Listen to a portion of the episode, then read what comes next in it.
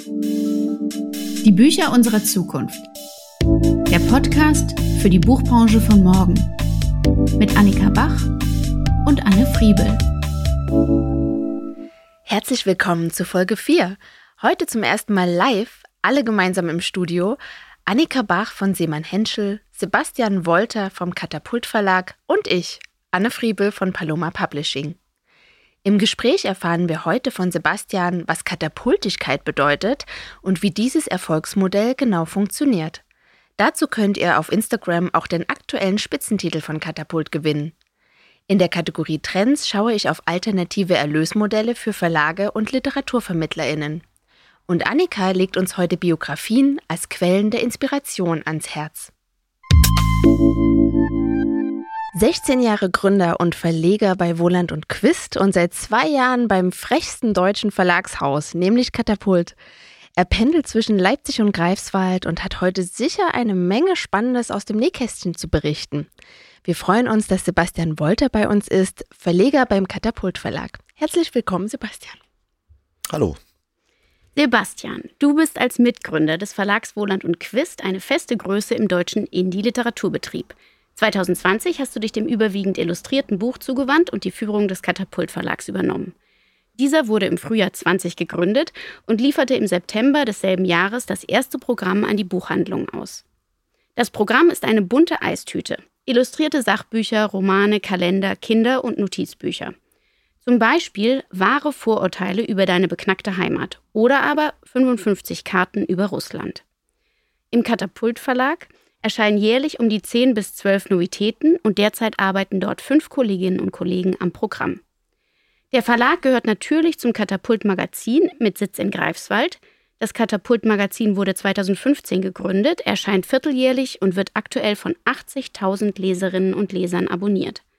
Es finanziert sich zu über 90 Prozent über diese Abonnements, weniger als 10 Prozent über Anzeigen. Das Magazin kostet einzeln 5,80 Euro in Deutschland, und wird direkt über den Onlineshop, über den Einzelhandel und über den Buchhandel vertrieben. Doch die interessierten Katapultleserinnen und Leser müssen nicht stets drei Monate auf neue Artikel warten. Alle paar Tage erscheint zum Beispiel auf dem Instagram-Kanal des Magazins eine Statistik als typische Katapult-Illustration. Allein dieser Kanal hat über eine halbe Million Follower. Es gibt einen Katapult-Kiosk in Greifswald, ein Festival im Sommer, eine Journalistenschule soll kommen, daneben Newsletter, Merchandise und vieles mehr. Der Buchverlag und das Magazin sind auf der Frankfurter und der Leipziger Buchmesse mit, ich sag mal, konzerngroßen Ständen aufgefallen. Auch von mir. Herzlich willkommen im Podcast. Sebastian, warum bist du denn nach Wohland und Quist ausgerechnet zu Katapult gegangen? Du hättest ja eigentlich ganz viel machen können. Du hättest was eigenes gründen können. Du hättest zu einem großen Verlag gehen können. Warum Katapult? Also ehrlich gesagt war da ein bisschen Zufall dabei. Ähm, ich habe natürlich schon mir Verschiedenes überlegt, was ich machen könnte. Äh, eine Gründung war tatsächlich auch dabei, aber mhm. auch ganz andere Sachen. Und ich habe aber auch meine Fühler ausgestreckt und mal so ähm, Kolleginnen und Kollegen angestupst, ja, dass ich auf der Suche bin und so weiter. Und einer von ihnen, ein äh, sehr guter, guter Freund, äh, Christian Fuchs, der hat dann eben ähm, Benny Friedrich angeschrieben mhm. von Katapult. Mhm. Und die hatten kurz zuvor äh, den Buchverlag gegründet. Mhm. Und ich bin dann hingefahren im September 2020 war das. Also eigentlich mitten in der Pandemie und habe mir das da angeguckt. Ähm, das war, hat mich da zwei Stunden rumgeführt und ich habe wirklich, ich war beeindruckt von dem, äh, einfach von der Stimmung, von dem Vibe, der da herrschte. Aha. Ich hatte, Wie war ich der? Da, weiß ich nicht, so ein, so ein Optimismus, so ein, äh, ja, so ein Selbstvertrauen irgendwie. Das, mhm. Die Leute wirkten sympathisch, die da saßen. Es mhm. sind auch wirklich, alle, die da arbeiten, sind sehr klug und, und intelligent. Man kann mit jedem von ihnen äh, auch ein Bier trinken gehen, sozusagen. Ne? Ein wichtiges Zeichen, um Intelligenz äh, zu beweisen. ja, also ein Sympathiezeichen, sag ich ja, mal. Und ja. ähm, ich hatte halt so dieses Gefühl und dann, es war aber auch klar, dass ich, äh, ich habe Familie in Leipzig, ich kann nicht nach Greifswald ziehen. Ne? Und ich bin auch nach Hause gefahren und, und habe so gemerkt, ich will da auf jeden Fall mitmachen. Mhm. Und wenn es nur eine gewisse Zeit ist und hab halt ähm, Benny dann gefragt, naja, ihr baut gerade den Verlag auf, äh, den Buchverlag, ähm, ich könnte ja auch mal eine begrenzte Zeit kommen, äh, müsstest du mich aber anstellen. Ja. Und dann haben wir erstmal vereinbart, dass ich für zwei Monate komme und ähm, ich bin halt hingefahren. Äh, hab auch, äh, bin bei ihm untergekommen, sozusagen, ja, in, in einer WG mit ähm, Benny und habe mich erstmal dran gemacht, so Strukturen zu schaffen, also einen mhm. Vertrieb, eine Auslieferung zu finden, mhm. VertreterInnen und auch so zu gucken, wie, also auch zu ein bisschen zu coachen, was da, was man eigentlich so machen muss, dass man eine Vorschau braucht und was weiß ich. Darf ich kurz reingrätschen? Ähm, die haben quasi den Buchverlag gegründet, ohne Plan? Das Oder wie, ich, wie, wie nee, kommt das? Das würde ich so nicht sagen. Ähm, vielleicht fehlte jemand, der sich in der Buchbranche wirklich mhm. auskennt. Aber ähm, mhm. die Idee war halt, man spricht die Buchhandlungen direkt an. Mhm. Ähm, hat, also Katapult hat einfach diese enorme Reichweite und ähm, hat dann, dann gefragt, habt ihr Buchhandlungen, die ihr gut findet, die ihr uns empfehlen könnt? Und das ist natürlich ein Heidenaufwand, wenn man die alle einzeln direkt beschickt und abrechnet und so weiter. Und ja. deswegen war tatsächlich das allererste, was ich gemacht habe, eine Auslieferung zu suchen. Wo seid ihr? Bei Prolit. Hm. Und auch äh, sehr, sehr zufrieden da.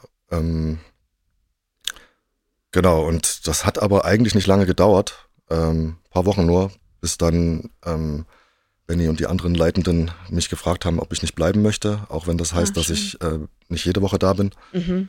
Und da habe ich nicht lange überlegt. Mhm. Also es ging dann so, ja, überleg dir mal die Bedingungen. Und ich habe gesagt, ja, wenn ich komme, dann möchte ich auch gerne den Buchverlag leiten, mhm. also Geschäftsführer sein. Das, ja. Da habe ich offene Türen eingerannt. Und ähm, leite den sozusagen zusammen mit, mit Benny und jetzt neuerdings auch mit Nasrin Morgan, mhm. Ähm, mhm. die auch Geschäftsführerin des, der äh, Muttergesellschaft, mhm. Katapult-Magazins ist. Ja, und das seitdem äh, bin ich halt bei Katapult und jetzt sind auch schon wieder zwei Jahre rumgegangen, das stimmt.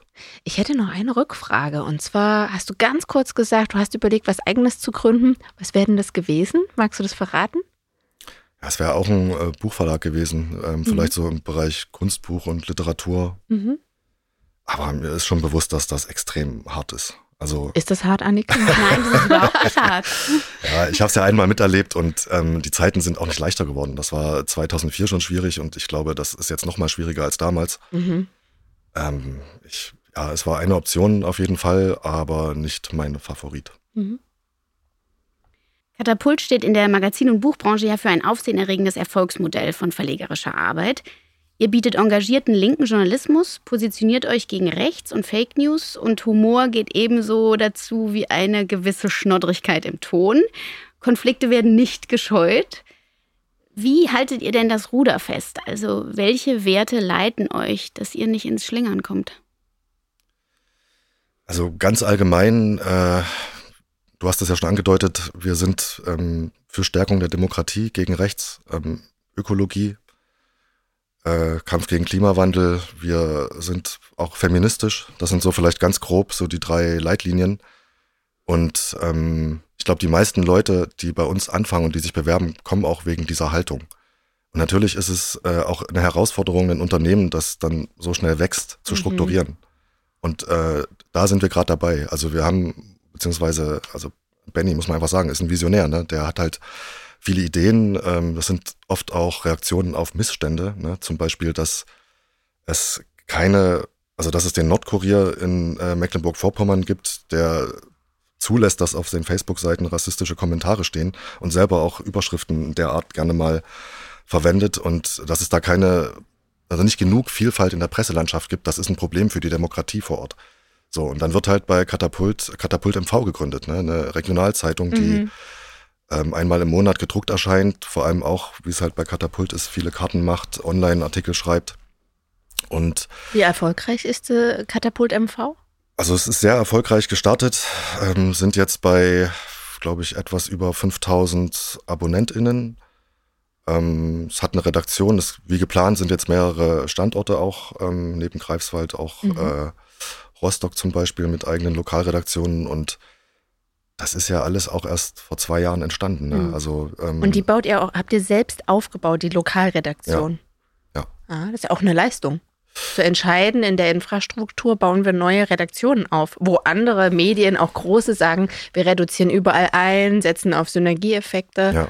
Das war von Anfang an so gedacht. Also ähm, es ist auch eine Form von Crowdfunding eigentlich gewesen, zu sagen, ähm, ah. mhm ihr schließt das Abo ab und für alle so und so viel 1000 Euro Umsatz können wir eine Stelle finanzieren. Und dann mhm. kommen halt die ganzen sukzessive, die ganzen Lokalredaktionen dazu. Äh, da wurden auch Umfragen gemacht, wo sollen wir hin? sozusagen. Ne? Und da war auch Neubrandenburg ganz oben dabei. Das hm. kommt jetzt auch. Also ähm, da ist natürlich immer noch Luft nach oben, muss man sagen, was die Abozahlen betrifft. Aber wie viel hat der Nordkorea? Wisst ihr das? Gleich fragen. Also bei Katapult weiß man das. Ich habe es jetzt gerade nicht. Mhm. Also deutlich mehr auf jeden Fall. Also das schon. Aber äh, ihr seid auf dem Weg. Wir sind auf dem Weg. Genau. Ja, und vor allem, ihr geht als Korrektiv rein und ihr aktiviert ja dann auch in den in den ländlichen Regionen oder in den Gebieten eben auch die Leute, die nicht die stille Mehrheit mehr sein wollen, sondern die dann auch damit Position beziehen können. Also all die Leserinnen, die dann eben euch kaufen. Ja, also wir kriegen auch viel Zuschriften, ne, wo auf, auf Missstände hingewiesen wird. Also die Leute beteiligen sich und das ist halt eine Sache, die Katapult auch sehr gut macht. Das ist nicht so ein Sender-Empfänger-Prinzip, sondern man geht halt darauf ein, was die Leute einem schreiben. Ne? Und wenn es eine Instagram-Nachricht ist, dann kommt das in den Slack-Kanal, das und das. Mhm. Ähm, Buchideen werden weitergegeben. Mhm. Bei Katapult MV eben auch dann Themen des Lokaljournalismus. Also wir versuchen wirklich auch ähm, mit den Leuten zu arbeiten ja, und nehmen die ernst. Ist das das Erfolgsgeheimnis äh, von Katapult oder gibt es noch andere, die du uns bereitwillig erzählen möchtest? Ja, ich glaube, das ist schon ein ganz wichtiger Aspekt äh, des Erfolges, dass man die Menschen, die sich für einen interessieren, einbindet. Das ist natürlich mit Social Media und der großen Reichweite auch eine Herausforderung natürlich, ja, mit den sehr viele Kommentaren, die natürlich dann auch kommen, äh, die moderiert werden wollen. Ähm, ich glaube, ein Erfolgsgeheimnis ist von Katapult ist auch, dass wir von Anfang an auf Online gesetzt haben. Also ich sage wir, das war vor meiner Zeit, muss ich natürlich sagen, aber dass man halt sehr viel auf die sozialen Medien gesetzt hat und mhm. ähm, auch mit einer eigenen Redaktion die bespielt. Also das, ähm, das heißt, ihr habt nicht nur ein Social Media Team, sondern ihr habt eine Online-Redaktion, die auch Social genau, Media bedient. Genau, also natürlich mhm. schreiben diese Menschen auch dann Artikel für das Magazin. Ähm, das machen auch in anderen äh, Abteilungen oder Teams bei Katapult Leute und auch externe natürlich. Aber ja. ähm, es wird jeden Tag für online produziert, genau. Und ich glaube, das ist auch schon ein Erfolgsfaktor. Also wir haben 500.000 Follower bei Instagram, nochmal, weiß nicht, über 200.000 bei Facebook. 30.000 bei Twitter, also das, das ist schon eine enorme Reichweite, die da Absolut. ist. Und ähm, Absolut. das hat aber eben auch damit zu tun, dass man sehr früh dort ähm, investiert hat und auch sozusagen Ressourcen zur Verfügung stellte, dass man mit den Leuten redet, nicht bloß, ja. also eben auch moderiert, was ich schon gesagt habe. Das würde ich sagen, ist ganz wichtig. Dann halte ich auch ähm, für einen der Erfolgsfaktoren, dass die Haltung von Katapult sehr klar ist. Also es wird oft kritisiert, dass wir Aktivismus machen und nicht Journalismus. Aber ich mhm. würde sagen, das ist auch genau das, was in dieser Zeit notwendig ist. Mhm. Also ich bin nicht dagegen, dass Journalismus neutral ist. Das soll es alles geben. Aber ähm, es gibt so krasse Missstände und wir sind auch in einer Krisenzeit nun mal, äh, dass man das auch alles sehr deutlich benennen kann. Und der Kampf gegen rechts, der war halt von Anfang an äh, wichtig für Katapult, ist in dieser Region auch einfach wichtig. Und äh, da kann man nicht wirklich neutral sein. Also das finde ich auch gut zu sagen. Und ähm, diese Haltung, ich habe schon gesagt, dass das sicherlich auch ein Faktor ist für Leute, zu uns zu kommen oder selbst bei dem Festival mitzuhelfen. Ne? Mhm. Ne? Das war ja auch ganz schön letztes Jahr zu sehen. Ähm, Ehrlichkeit, glaube ich, auch Authentizität ist wichtig. Also da wird nicht irgendwie vorgespielt, dass alles glatt läuft und äh, immer das und das, sondern wir probieren Dinge aus, wir sind transparent und glaubwürdig damit. Und auch das ist wieder, glaube ich, eine Sache, die an Katapult sehr geschätzt wird. Mhm. Tatsächlich, Annika, wir hatten ja im Vorfeld auch diese Frage so ein bisschen diskutiert, ne, dass mh, mm, für mich steht Katapult, wenn der Name irgendwo fällt, auch wenn wir das in Social Media nennen oder so, dann geht immer gleich so ein Zauber los. Oh, Katapult. Ähm, Genau, und für mich war eben die Frage, was macht auch in Abgrenzung zu anderen Verlagen, auch Magazinverlagen, ähm, diesen Zauber aus? Und wahrscheinlich ist genau das, was du sagst, dass ihr nahbar seid, dass ihr transpar versucht, transparent zu sein, Missstände ansprecht und eben als Annika, wie du gerade sagtest, dieses Korrektiv fungiert. Und ich glaube, das sucht man ne, in der Medienlandschaft. Jemand, der auch mal unbequem ist und sich das traut. Mhm. Und äh, auch Fehler zugibt, glaube ich. Also wir mhm. korrigieren uns oft genug, weil es natürlich passieren Fehler. Aber wir hatten mal ein Gespräch mit einer großen, da waren Chefredakteure da von einem großen Medienhaus.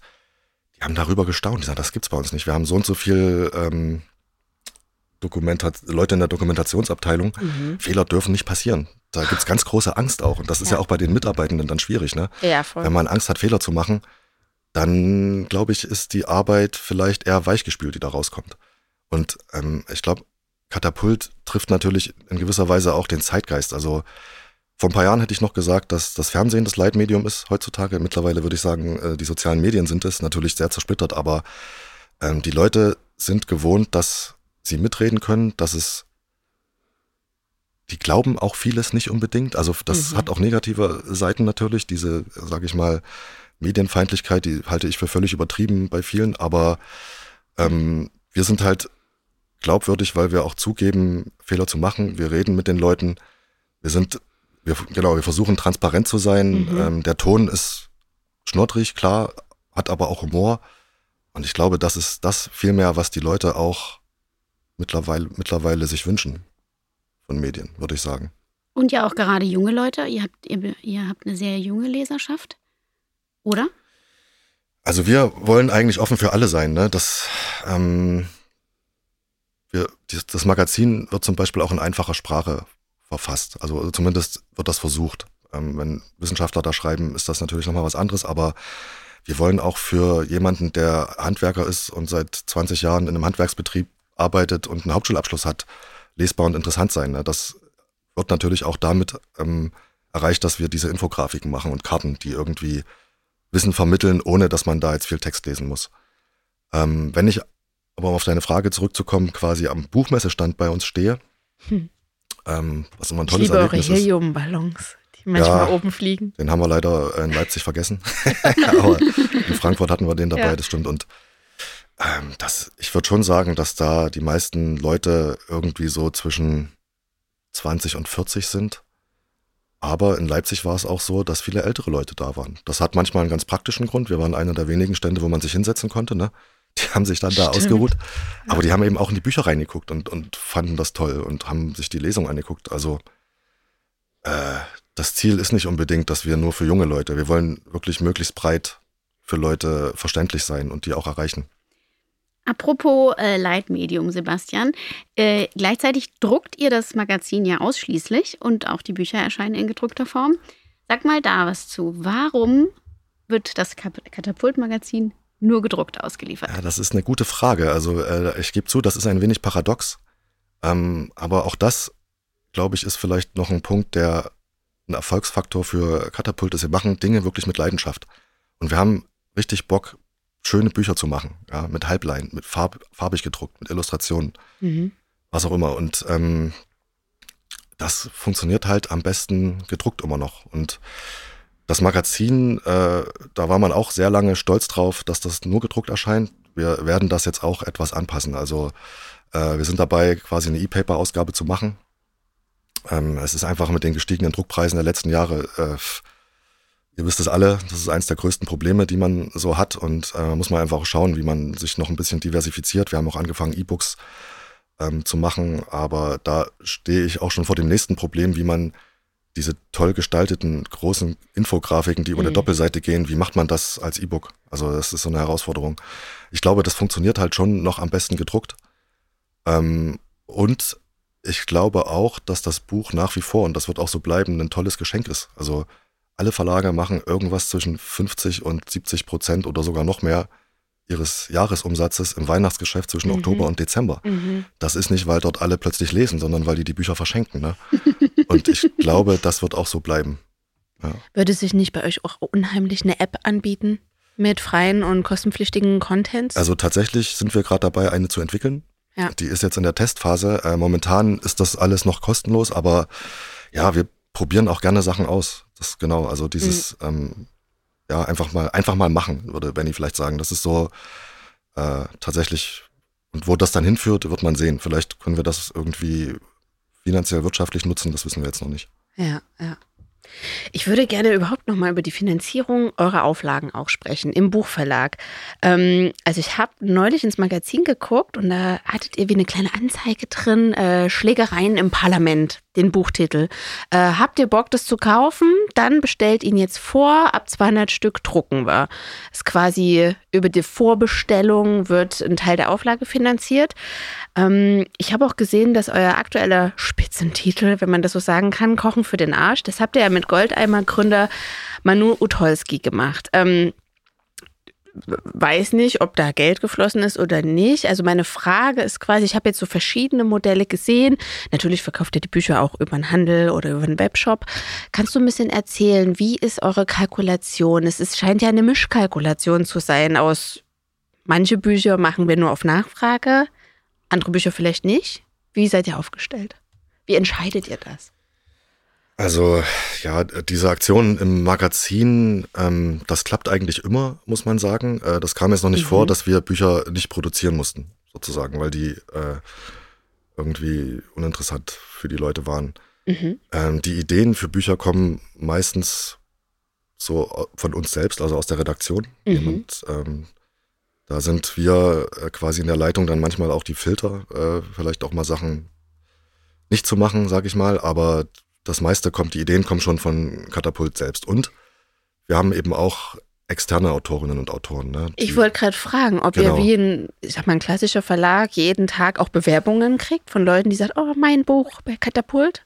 Das auf jeden Fall, also schon, das kommt ungefähr auch hin jeden Tag. Mhm. Aber äh, das, ja, es passt halt sehr oft einfach nicht. Und das, das Schwierige bei uns ist ja wirklich auch diese, wie wir es nennen, Katapultigkeit hinzukriegen. Ja. Und das können wir halt eben auch mit am besten, aber natürlich sind wir auch dabei, ein Netzwerk aufzubauen mit ähm, Leuten von außerhalb. Also mhm. wir machen mit dem Chaos Computer Club ein Buch nächstes Jahr. Ah, gut. Ja. Und, und wo kommt da die Initiative her? Aus eurem Team, dass jemand sagt, oh, lass doch mal die ansprechen? Also beides. In dem Fall war es nicht so. Ähm, die kamen auf uns zu und ähm, tatsächlich sprechen wir auch Leute an. Wir mhm. ähm, andere empfehlen uns weiter. Also ich glaube, das ist sehr klassisch eigentlich, wie das bei allen Verlagen passiert und wie ich es auch kenne, äh, so aus meiner Karriere, ähm, dass sich da was bildet und so ein Netzwerk entsteht. Und ähm, ja, wir machen das schon auch aktiv tatsächlich, ja. aber es gehören auch Zufälle dazu. Und ähm, so baut sich da irgendwie was auf. Ne? Und äh, mhm. was die Auflagen betrifft, da muss ich auch wirklich gestehen, wir experimentieren oder haben viel rumexperimentiert, weil ähm, Katapult hat zwei Bücher bei anderen Verlagen gemacht, bevor jetzt der Verlag gegründet wurde, und zwar ähm, ja. bei Hoffmann und Kampe. Mhm. Die Geschichte kennen ja alle, die sich mit dem deutschen Medienzirkus äh, auseinandersetzen und mit Sokamp. Mhm. Und wir haben jetzt nicht gedacht, dass wir so viele Bücher verkaufen wie die mit diesen Büchern von uns aber wir haben trotzdem auch Startauflagen von 20.000 Stück gehabt. Mhm. Und das hat nicht immer geklappt, muss ich ganz ehrlich sagen. So, ne? Also wir haben das auch reduziert, ähm, passen das an, ähm, machen jetzt meistens zwischen 5.000 und 10.000 ähm, Exemplaren, ähm, bei den Sachbüchern in der Literatur auch noch weniger. Also man probiert da noch viel aus. Ich habe jetzt so das Gefühl, dass langsam kriege ich so mit, wie das so läuft. Und wie läuft das? Was, was ist jetzt tatsächlich von den Sachen, die ihr so getestet habt oder die aktuell noch laufen, was ist das Modell, wo du sagst, das funktioniert im Moment am besten? Sind es die Anzeigen im Katapult-Magazin, wo du weißt, ach, da habe ich meine 5000 bis 1000 Stück schon mal safe? Ähm, was ist eine Strategie, wo ihr sagt, das klappt für uns im Moment am also besten? Die, die Vormerker sind so hoch nicht. Also diese Anzeige, ich, das kommt ja trotzdem dann auch, ähm, dann kommt ja auch immer was noch im Buchhandel dazu und ja wir, das, was natürlich am besten funktioniert, ist das, was die Leute auch vom Magazin her kennen. Wenn wir halt politische, gesellschaftliche Themen mit Infografiken machen. Ja. Und ähm, unsere Atlanten natürlich zu verschiedenen Themen. Ja, wir mhm. haben ein Buch über die Ukraine gemacht, das, das super gelaufen ist. Natürlich mhm. 100 Karten über die Ukraine und den Krieg. Und ähm, das merkt man schon. Ähm, und wir sind dabei, quasi uns da auch in andere Richtungen zu erweitern, zu kooperieren. Ähm, bei dem genannten Buch äh, mit Goldeimer. Mhm da haben wir halt Karten beigesteuert, ähm, mhm. also Infografiken quasi mhm. mit so ein paar ähm, Sachthemen, sag ich mal, die die Rezepte und so weiter ergänzen. Und so entwickelt sich das langsam. Und was ich meinte mit dem Ausprobieren, äh, ist jetzt nicht, dass wir das mit den Vorabbestellungen irgendwie ähm, nur versuchen zu regeln, sondern dass wir eben auch die Auflagenzahlen gut hinkriegen. Das, mhm. das mhm. ja, aber ich meine, das ist die Kunst, dass alle Verlegerinnen, das weißt du ja auch, oder ihr natürlich erstmal irgendwie hinkriegen müssen und das meistens klappt dann doch mal irgendwie was nicht, ja, oder hat mal einen Bestseller und äh, plötzlich muss man ganz schnell nachdrucken. Ja. Mich betrifft es nicht direkt, weil ich ja alle meine Bücher on, on demand, demand, drucke. Ja. Also ich äh, bin ganz entspannt, wenn das Weihnachtsgeschäft kommt. Machen, macht quasi äh, wie eure Auslieferung dann mein Dienstleister. Ist das eigentlich ein Modell, über das ihr mal nachgedacht habt, on demand? Ah, ich glaube, das ist bei den Zahlen, die wir doch verkaufen, ist das zu starr. Also Mhm. und Es skaliert tatsächlich nicht gut mit bei höheren Verkaufszahlen. Du hast halt Genau. immer ein fest, eine feste Provision pro Buch. ja, und der Buchhandel, also der bestellt ja trotzdem bei der Auslieferung, weil er da auch zum Beispiel bündeln kann. Ne? Und Ja. Wir machen auch ähm, den allergrößten Teil, also über zwei Drittel unseres Buchumsatzes, wohlgemerkt, äh, über den Buchhandel. Also das ist ein sehr Okay. wichtiger Partner für uns und da finde ich dieses Modell vielleicht für Nachauflagen irgendwann mal interessant, wenn es wirklich nur noch so im niedrigen dreistelligen Bereich gehen sollte, aber da sind wir noch nicht. Sebastian, was ist denn deine verlegerische Ambition? Also wo möchtest du, jetzt bist du äh, zwei Jahre dabei, wo möchtest du hin mit dem Katapult Buchverlag? Wo siehst du dich in vielleicht fünf Jahren damit? Was ist so deine, würde ich immer sagen, deine Vision mit dem Verlag? Also äh, kurzfristig, denke ich, geht es schon darum, uns zu etablieren. Also ähm, natürlich kennen alle, du hast es vorhin erwähnt, Katapult und haben, es hat mich sehr gefreut, als ich angefangen habe und so meine alten Kontakte aktiviert oder auch nachgefragt habe ähm, im Buchhandel oder so, dass ah, die Augen gehen so auf oder man hört das, Ja. ja, ja, Katapult, das ist immer so ein positiver, Magic. ja, so ein positives Image erstmal, das, das man so vor sich herträgt in gewisser Weise. Aber ich Ja. merke eben trotzdem auch, dass wir uns als Buchverlag beweisen müssen. Also, dass auch der äh, Buchhandel jetzt nicht automatisch jedes einzelne Buch von uns bestellt. Mhm. Ähm, es kommt natürlich dazu, dass wir in einer absoluten Krisenzeit uns gegründet haben, ne, mit Corona und dann auch noch der ähm, russische Angriffskrieg gegen die Ukraine, äh, plus Inflation und so weiter. Also das letzte halbe Jahr ähm, oder das zweite Halbjahr 2022 war auch für uns sehr schwer. Mhm. Insofern ähm, geht es darum, erstmal uns wirklich zu etablieren. Ähm, ich will das Magazin in Bekanntheit einholen, also Mhm. dass nicht mehr nur vorkommt, ähm, ach so, ihr macht auch Bücher, was immer noch stattfindet. Ne? Da hatte ich übrigens ein kleines Erfolgserlebnis zur Buchmesse. Da war eine Frau mit ihrem Sohn am Stand und die meinte, ach, ihr macht auch ein Magazin irgendwie. Und die hatte irgendwie drei, vier Bücher von uns. Da habe ich mich total gefreut. Das ist so, Mega gut. das ist so das Ziel auch, dass wir als eigenständiges, ähm, als eigenständiger Verlag Ja. quasi äh, wahrgenommen werden.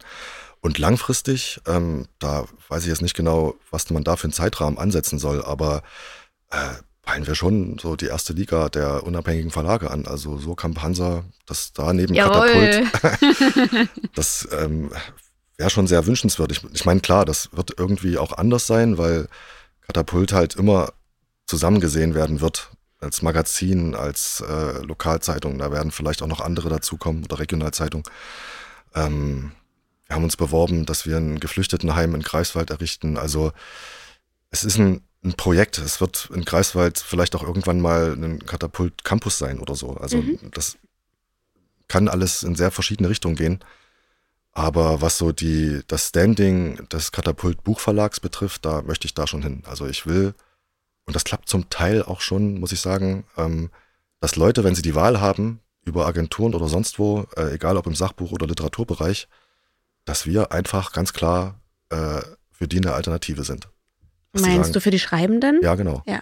Also das, ähm, weiß nicht, das natürlich äh, ist der Ruf, ähm, den die großen und etablierten Verlage haben, total viel wert. Ja. Sind halt zum Teil hunderte Jahre alt, aber Katapult steht halt auch für was. Und Ihr das- habt ein ganz starkes Markenbild. Genau. Ich glaube, der Brand, die, ich weiß, jetzt komme ich wieder in meinen Business-Sprech, aber äh, die Dachmarke, die ihr habt, Katapult, die ja jetzt wirklich nicht nur für Bücher, auch für ein Festival, für die JournalistInnen-Schule steht, die ist ja unglaublich stark. Die ist ganz stark mit Werten aufgeladen und ich glaube, ich muss ehrlich sagen, ich glaube, da könnt ihr euch jetzt schon locker messen mit vielen großen Verlagen auch, die eben nicht so ein klares Markenbild haben für die Menschen, die nicht so greifbar sind. Mhm.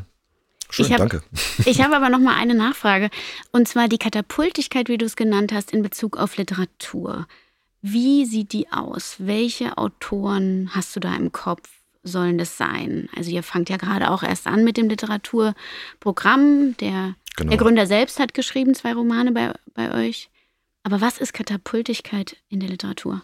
Also das ähm, betrifft natürlich diese ganz großen drei Leitlinien, die ich vorhin genannt habe. Ne? Also ähm, Kampf gegen Rechts, Demokratie, also mit Schrägstrich ähm, Förderung, Ökologie und Feminismus. Und wir haben zum Beispiel mit äh, Nora Burkhardt-Arp äh, den Roman Wir doch nicht veröffentlicht, der genau das trifft. Eine feministische Dystopie. Was passiert, wenn eine rechte, rechtsradikale Partei in Deutschland an die Macht kommt? Mhm. Ähm, wir haben ähm, ein Buch gemacht äh, zwischen den Kiefern von Markus Thielemann, wo es am Ende auch um Ökoterrorismus geht. Was passiert, wenn Leute quasi irgendwie, die sich ausklinken, austicken und äh, zu Gewalt greifen? Ähm, wir haben einen Roman gemacht, ähm, Alles Gold, da geht es viel auch um migrantische Kids. Also wie, wie ist diese Gesellschaft? Was total tolle Einblicke. Ne? Ähm, und ich glaube, so, das sehe ich sehr thematisch, wenn Sachen da gut zu uns passen. Und natürlich, das ist wichtig, dass, das, dass die gut geschrieben sind, dass das Bauchgefühl, ne? man, man kennt das ja irgendwie, man liest einen Text und da muss irgendwas Klick machen.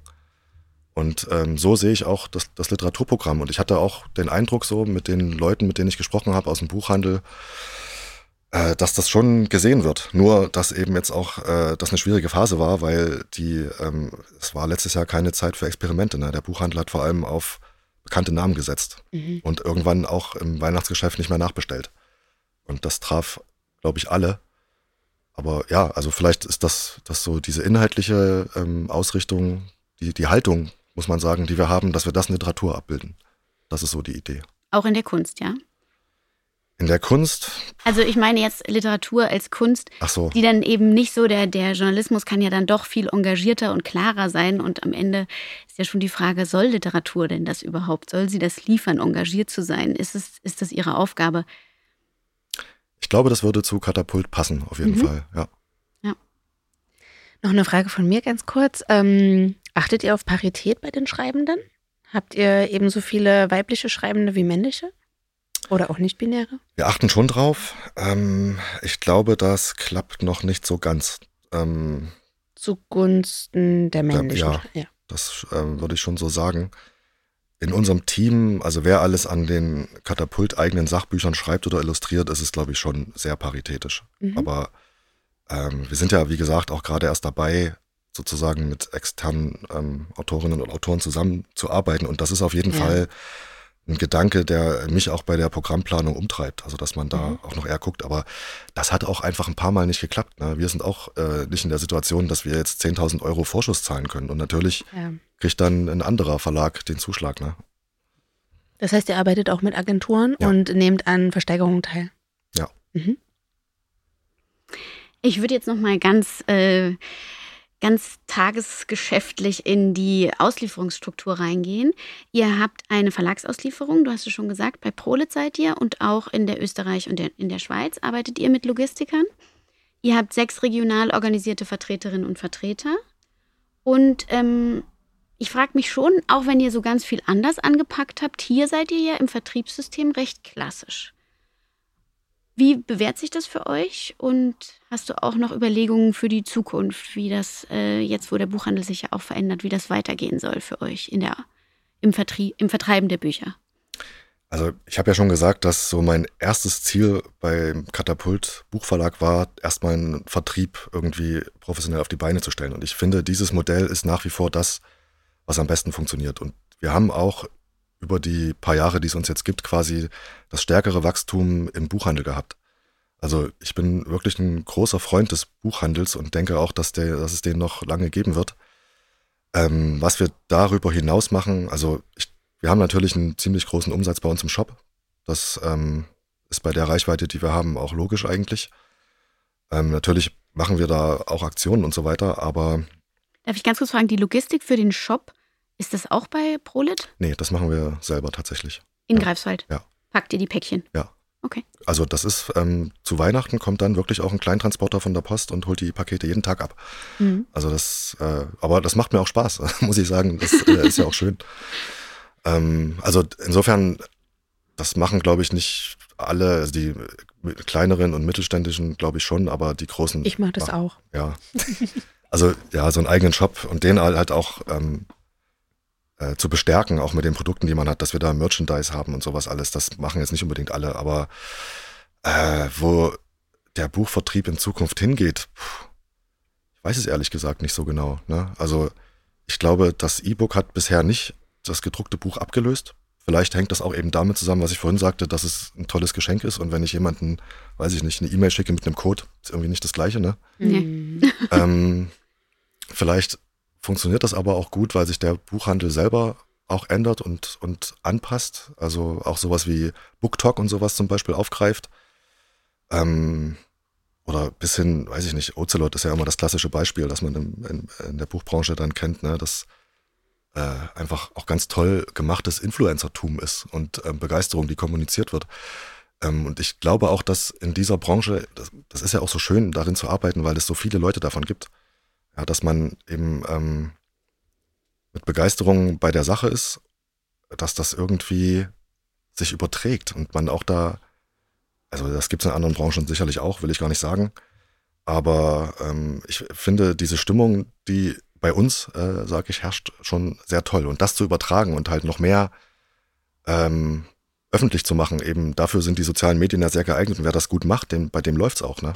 Ja. Und auch mit einem klassischen Vertrieb, glaube ich. Und ähm, insofern, ich glaube schon, dass wir immer offen sind, neue Dinge zu probieren und das auch relativ schnell umsetzen. Aber jetzt ganz konkret Pläne äh, zu machen. Ich weiß nicht, Key-Account könnte mal was für uns sein, denke ich, aber äh, wir probieren uns noch aus. Ne? Es gibt ja auch den Verlag, den Buchverlag erst zweieinhalb Jahre. Ja. Und die ähm, Depotbuchhandlung, die ihr auch ähm, beliefert, erzähl mal bitte, wie genau funktioniert das? Das ist tatsächlich, dass wir die selber auch ansprechen oder zum Teil ähm, auch angesprochen werden. Die wollen, also das ist so ein bisschen dieses Ding, was ich vorhin kurz erwähnt habe, dass man so offene Türen einrennt, dass, dass wir so positiv äh, gesehen werden. Und da gab es schon BuchhändlerInnen, die zu uns gekommen sind und gesagt haben, wir wollen gerne alle eure Bücher. Was kann man denn da machen?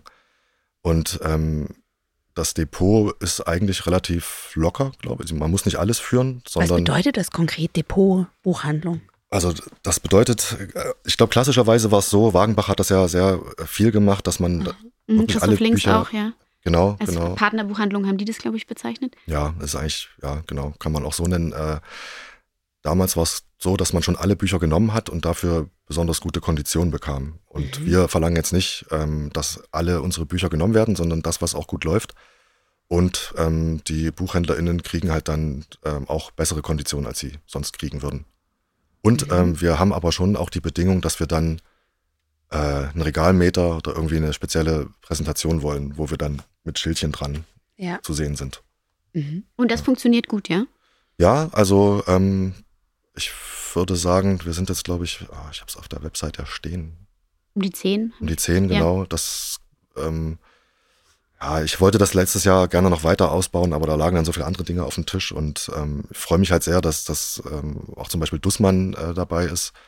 In Greifswald ein paar Buchhandlungen, ähm, äh, die Buchbox in Berlin und so weiter. Also das, das sind oft Leute, die ich auch schon länger kenne und wo es dann schön ist, ähm, dass die auch Lust haben, das mit uns zu machen. Das freut mhm. mich einfach mhm. total und das soll auch gerne noch weitergehen. Da wir haben auch mal angefangen zu gucken, wer denn in den Städten, in den einzelnen Großstädten, wo ja sicherlich der größte Teil unseres Publikums sitzt, ähm, dafür in Frage kommt. Mhm. Ich bin aber noch nicht, muss ich gestehen, oder zu wenig dazu gekommen, die auch wirklich mal aktiv anzusprechen. Dann hast du ja noch ganz viel Potenzial, was zu erobern Ja, ist. also das ist tatsächlich auf meiner Liste, genau. Ja. Ich würde gerne nochmal zum Thema Teamführung sprechen. Du hast ja ein eigenes Team im mhm. Verlag. Mhm. Sag nochmal kurz, wie viele Menschen da arbeiten? Äh, fünf sind es zurzeit. Ja, ja. ja. Ähm, ich habe in seinem vorerst letzten Editorial, glaube ich, von dem Magazingründer Benjamin Friedrich eben gelesen. Da schrieb er, Zitat, ich habe Katapult zu schnell wachsen lassen. Zitat Ende. Und er bezieht sich damit auf seinen, Zitat, aktivistischen und selten zur Ruhe kommende äh, Führung. Zitat Ende. Wie ist denn euer Team im Verlag eben gerade aufgestellt? Okay, ihr habt fünf Leute, ähm, ne, Vollzeit, Teilzeit, kannst du vielleicht noch mal was zu sagen? Und was machst du, damit sich das eben gesund entwickeln kann? Also das würde mich mal interessieren. Wie, wie siehst du dich auch als Führungskraft? Welche Werte sind dir wichtig? Ich nehme an, natürlich die Katapultwerte, aber was bringst du rein, was dich auch unterscheidet von, von jemandem anders, der deinen Job machen könnte? Ja, ich bin jetzt nicht so vermessen zu sagen, äh, dass mich da sehr viel unterscheidet. Also ich will natürlich, ich habe ein großes Ziel, nämlich dass die Leute gerne im Buchverlag und bei mir arbeiten. So, und mhm. Ähm, mhm. dafür gibt's ja verschiedene Methoden. Also ich äh, brülle nicht rum. Mhm. Ich ähm, versuche, denke ich, ähm, alle einzubinden und auch deren Ideen aufzunehmen. Ähm, wenn Überstunden gemacht werden, aber das gilt für alle bei Katapult, äh, dann kann man da auch einen Ausgleich machen. Das ist jetzt mhm. nicht erwartet äh, und oder sagen wir mal, bei der Buchmesse erwarte ich das vielleicht schon, aber ja. man kann es natürlich dann abfeiern. Und ähm, ja, also ich will da natürlich ein Arbeitsumfeld schaffen, das, wo man sich wohlfühlt mhm. und das aber auch funktioniert. Und ich habe schon den Eindruck, dass wir jetzt äh, nach diesen zwei Jahren alle wissen, was läuft, wie die Rhythmen sind, dass wir ziemlich gut auch darin sind, effizient zu arbeiten. Mhm. Ähm, natürlich will ich das Team auch vergrößern. Also äh, wir könnten wirklich auch eigene Redakteure gebrauchen, RedakteurInnen. Ähm, Lektorinnen ja wahrscheinlich vor allem, oder? Ja, das Lektorat äh, machen wir tatsächlich bei uns. Also ich mache es zum Teil und äh, meine Kollegin Christine. Wir haben aber, wir können auch, wenn es eng wird, ähm, zugreifen auf äh, Menschen bei Katapult. Mhm. Ähm, Tim zum Beispiel, der lektoriert Bennys Romane. Also das ist halt das Tolle bei Katapult, wenn es irgendwie eng wird, man kann immer in den anderen Abteilungen ähm, fragen, äh, könnt ihr uns ja, helfen ja. und so weiter. Und mhm. das, das ist schon immer ein tolles Gemeinschaftsgefühl und gerade wenn es, es gibt immer Phasen, wo es eng wird und die Termine drücken und man schafft vieles nicht und dann kann man da halt auf äh, mhm. interne, externe äh, Ressourcen zugreifen, würde ich es mal nennen. Ähm, ich würde mich auch noch besser gerne kümmern können um ähm, Veranstaltungen, das teilen wir jetzt uns bei uns so auf, um äh, Pressearbeit, die ist auch echt schwieriger geworden, finde ich, in den letzten Jahren. Also mhm. da. Woran machst du das fest?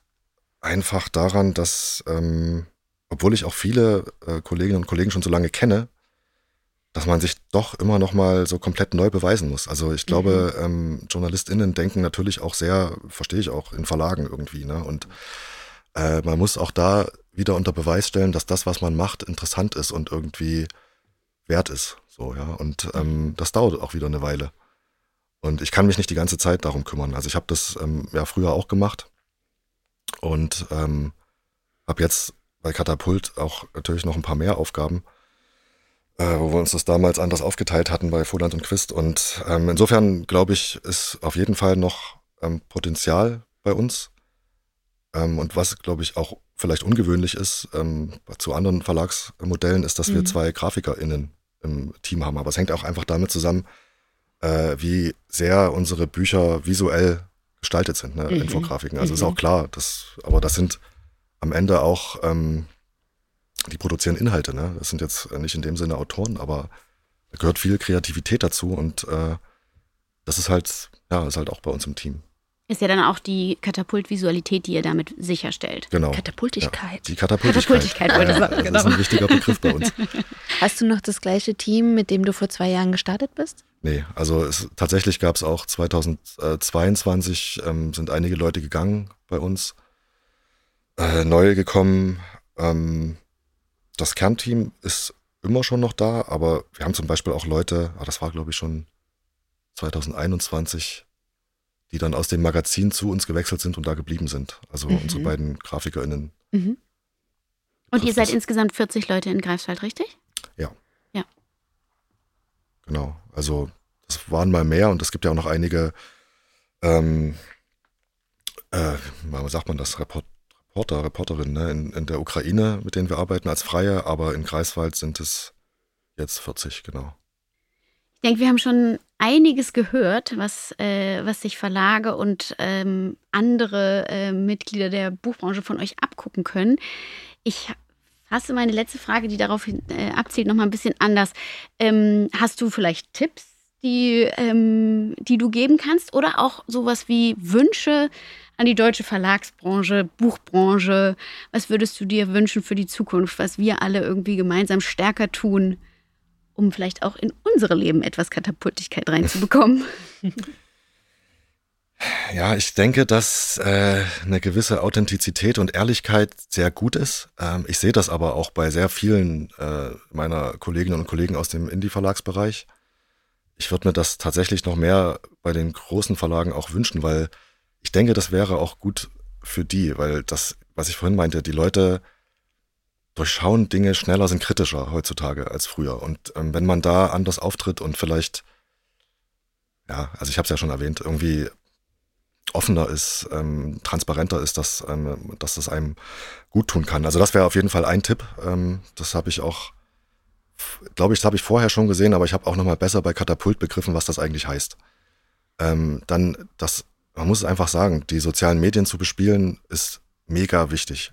So, mhm. ähm, und ich weiß noch, dass wir früher gedacht haben, wir wollen die Leute nicht zuspammen. Also ein Post am Tag reicht. Ich habe das sogar mal auf einer Website irgendwo gesehen. Das ist Quatsch. Also man kann auch acht oder neun am Tag machen.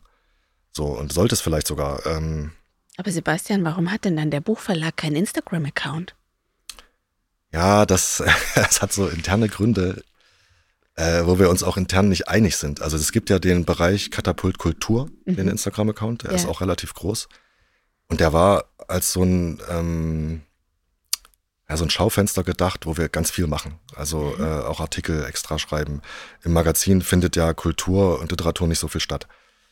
Und leider ist der Mitarbeiter, der diese Idee hatte und das auch super gemacht hat, hat uns äh, verlassen. Der ist, äh, hat Katapult ist nach Berlin gegangen.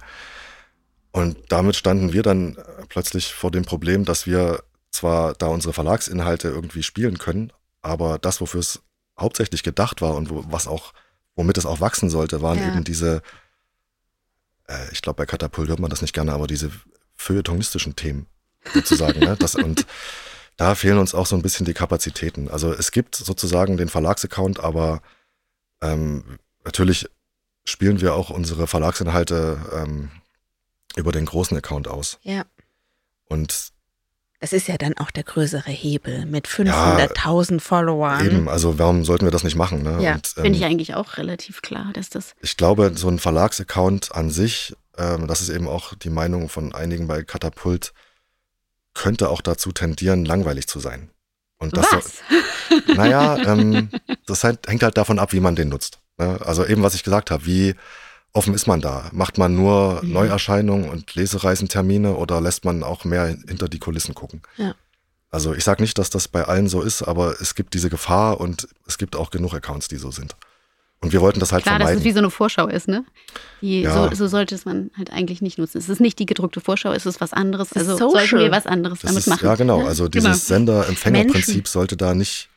Gelten, sondern mhm. ähm, es verlangt natürlich auch von den Leuten, die da arbeiten und die das machen, sich zu exponieren. Man muss sehr persönlich da auftreten und auch mit seinem Gesicht. Und ja. das ist schwer, das kann auch nicht jeder, ne? Ja. ja. Ähm, das ist auch echt ein Prozess. Also, ja. oder wir alten Hasen müssen das. Ich weiß nicht, ob, also da jede Generation hat ihr eigenes Social Network, ne? Und ähm, da, also ich glaube, bei, auch bei Katapult, ähm, wir müssten schon längst bei TikTok sein, aber wir haben noch nicht den Zugang dafür gefunden. Und das ist ja auch wieder was ganz anderes, als dass man, wir kommen ja aus einem ähm, sozialwissenschaftlichen Bereich. Wie will man denn das tanzend darstellen, sage ich jetzt mal ein bisschen übertrieben. Ne? Äh, es gibt sicherlich Wege, wird es irgendwie schon geben, aber Instagram war schon, ähm, glaube ich, sehr gut geeignet für das, was Katapult gemacht hat. Ist unheimlich visuell.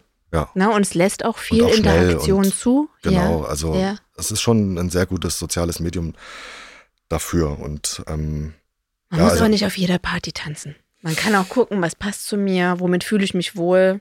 Also ich bin auch nicht bei Twitter oder bei TikTok. So. Fühlt sich einfach nicht stimmig für mich an. Das stimmt. Also man, man sollte es lieber nicht machen, als es schlecht zu machen, um mal einen bekannten deutschen Finanzminister äh, zu zitieren.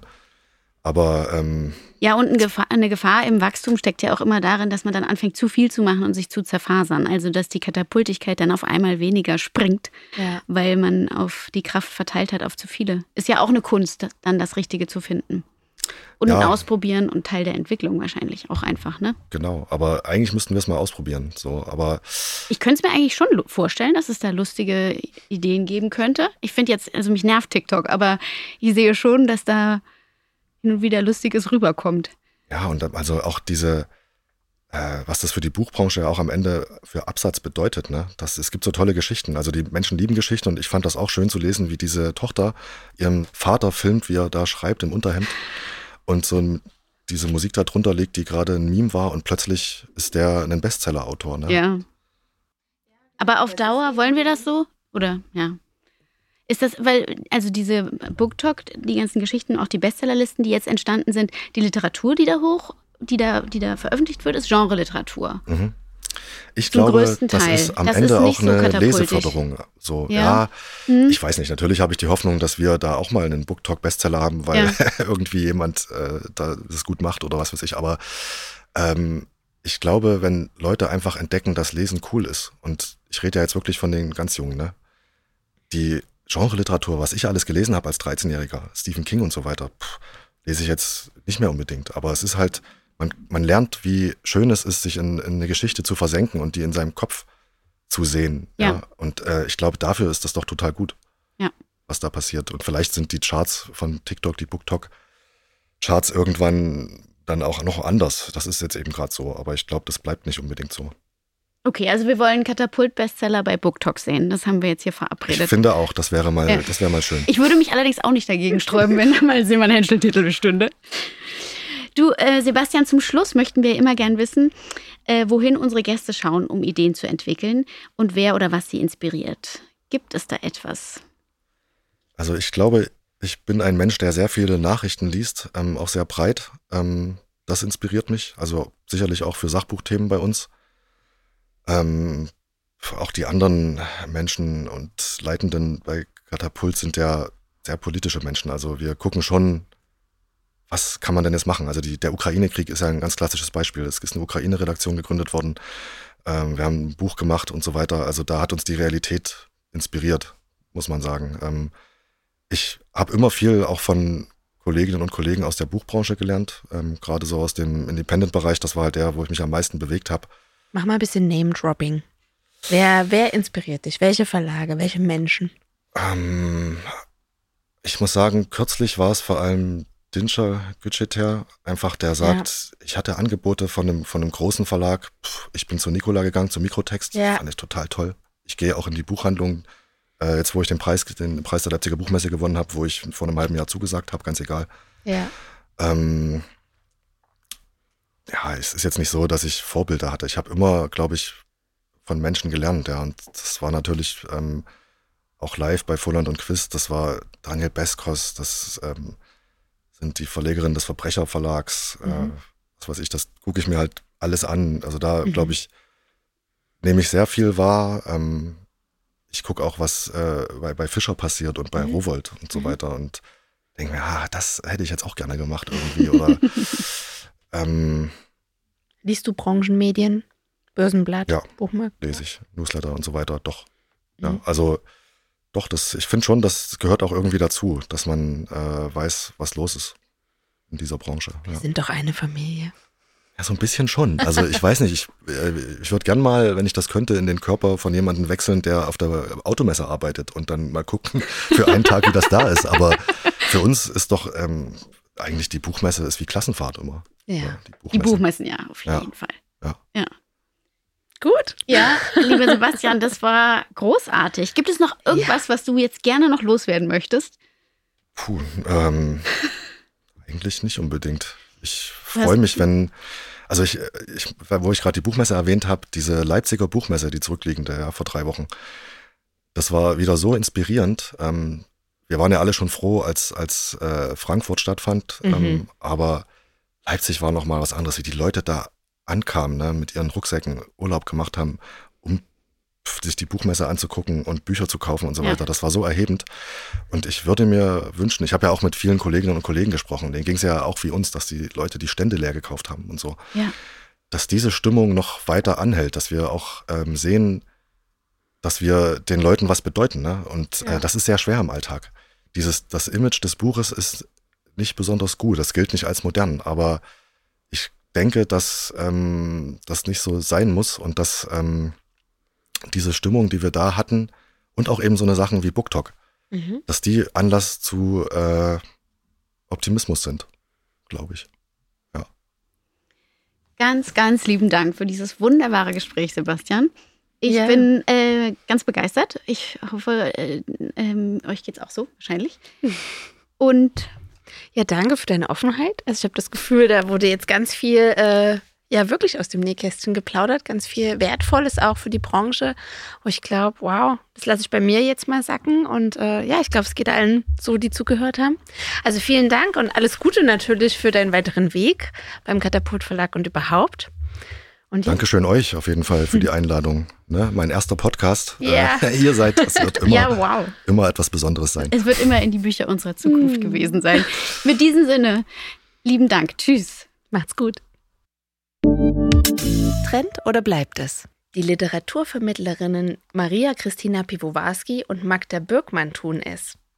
Die Verlegerinnen Christiane Frohmann und Nicola Richter tun es. Die Journalistinnen Theresa Bücker und Sibylle Berg tun es. Die Rede ist von alternativen Finanzierungsmodellen, konkret von Steady, einer Plattform, bei der Unterstützende bestimmten Personen, Projekten oder Unternehmen regelmäßig Geld für ihre Arbeit geben und dafür in der Regel eine exklusive Gegenleistung erhalten.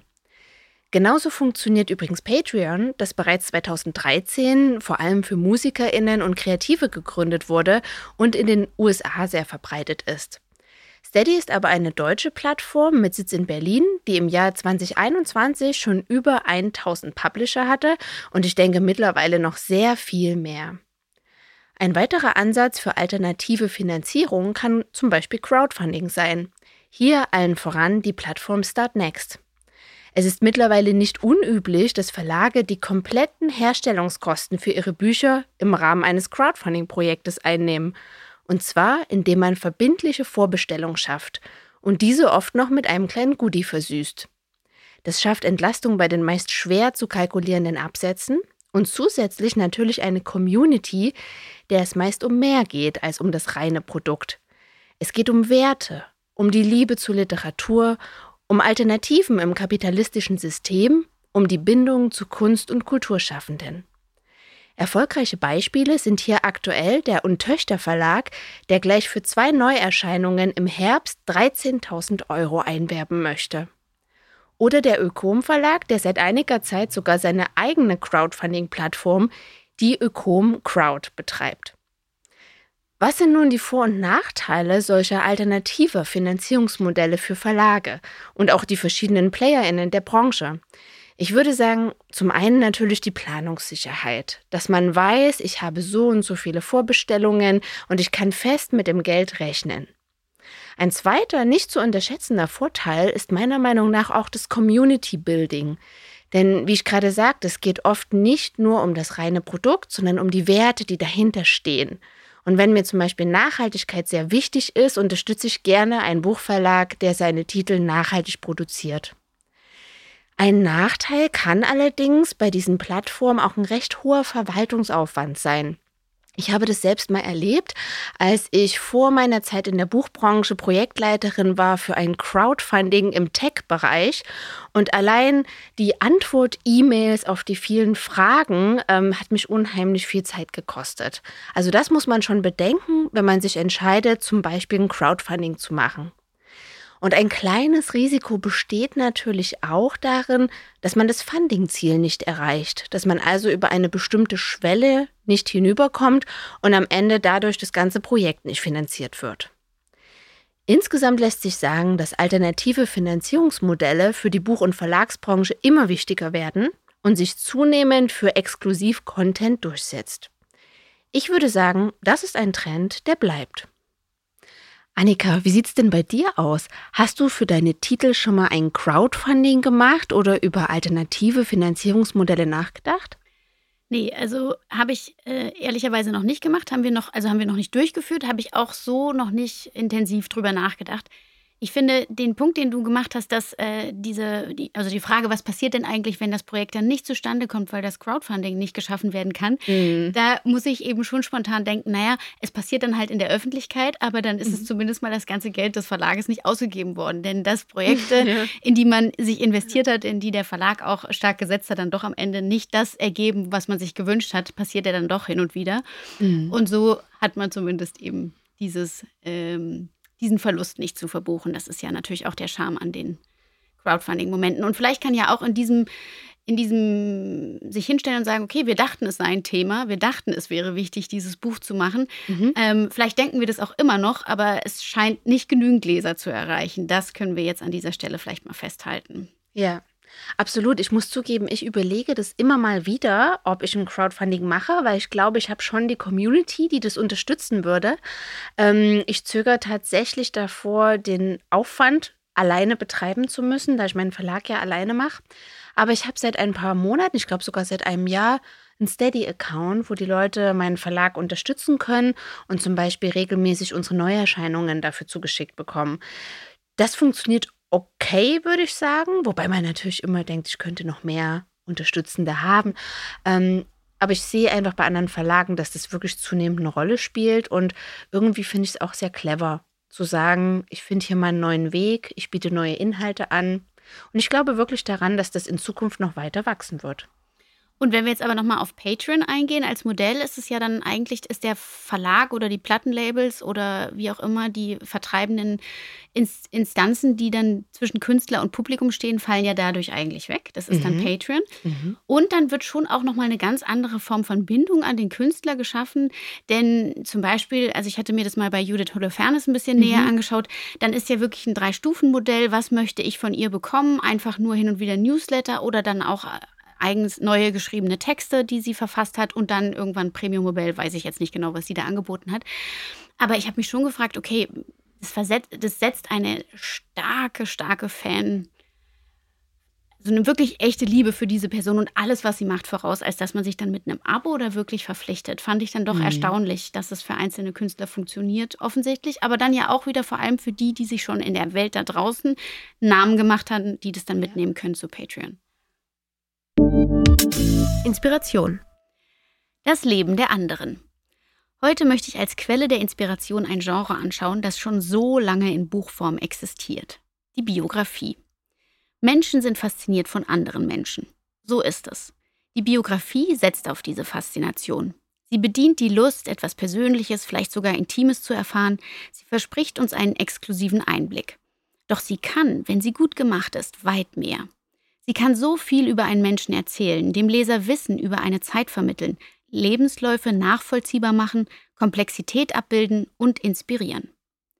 Bei diesem Wenn sie gut gemacht sind, spielt der Verlag natürlich eine Rolle, denn viele Entscheidungen auf dem Weg zu einer gut gemachten Biografie sind zu treffen. Es braucht einerseits die besondere Persönlichkeit, diesen facettenreichen Menschen und damit den erzählenswerten Stoff, es braucht andererseits aber auch diesen ganz besonders erzählenden, differenzierten Autor. Wenn die Kombination gelingt, kann es zu einer die Zeiten überdauernden Biografie kommen. Drei Beispiele möchte ich nennen von Biografien, die so gut gemacht waren, dass ich am Ende nicht nur von der Persönlichkeit selbst, sondern auch von der Autorin, dem Autor und dem Text ernsthaft inspiriert war. Beispiel Nummer eins aus dem Schwedischen übersetzt, im Original bei Nustedt erschienen, Ich bin Slatan Ibrahimovic. Meine Geschichte erzählt von David Lagerkranz. Auf Deutsch 2013 bei Malek erschienen. Der Profifußballer Ibrahimovic ist als risikofreudiger und selbstbewusster Sportler weltbekannt geworden. Seit 20 Jahren spielt er in den europäischen Ligen und für die schwedische Nationalmannschaft. Sein Erkennungszeichen sind die markigen Sprüche geworden, gern vergleicht er sich mit Jesus oder gleich mit Gott. Ursprünglich kommt er aus einer armen Hochhaussiedlung in Malmö. Als Jugendlicher fällt er negativ auf, er ist zu laut, er ist zu prollig. Der Autor David Lagerkranz, ein Journalist, nimmt uns mit in dieses jugendliche Schweden der 90er Jahre. Slatan tut sich schwer mit einer Kultur, die Gleichheit stärker belohnt als Individualität. Er will anders sein. Aber er ist allein damit und ihm fehlt die elterliche Führung. Lagerkranz findet ein Bild, um die Einsamkeit des Jungen zu beschreiben. Allabendlich kommt Slatan vom Training nach Hause und sein Vater sitzt wie weggetreten vor dem Fernseher. Es ist Krieg in seiner Heimat Jugoslawien und er erlebt über die Nachrichten alles mit, kann sich für die Jahre einfach nicht von den Bildern lösen. Wie Lagerkranz Slatans Verlassensein beschreibt und andererseits aber auch das spätere Verständnis des Sohnes für seinen gequälten Vater darstellt, eröffnet eine sonst nicht zu sehende Emotionalität. Der Superstar bekommt durch diese Biografie Nuancen und Facetten. Nach der Lektüre kannte ich Slatan Ibrahimovic als einen Superstar, ein Vorbild für andere, als einen fordernden Geschäftsmann, aber auch als kämpfenden, unsicheren, als Sohn, als Vater. Und ich habe nachvollziehen können, dass all das Latan zum Star gemacht hat und nicht nur sein mutiger Torschuss von der Mittellinie. Großartig, wenn ein Buch das kann. Gerade die medial überpräsenten, die unendlich fotografierten und an der Oberfläche schillernden können durch eine gut gemachte Biografie ihre Persönlichkeit in der Öffentlichkeit zurückerobern und sich den Lesern öffnen.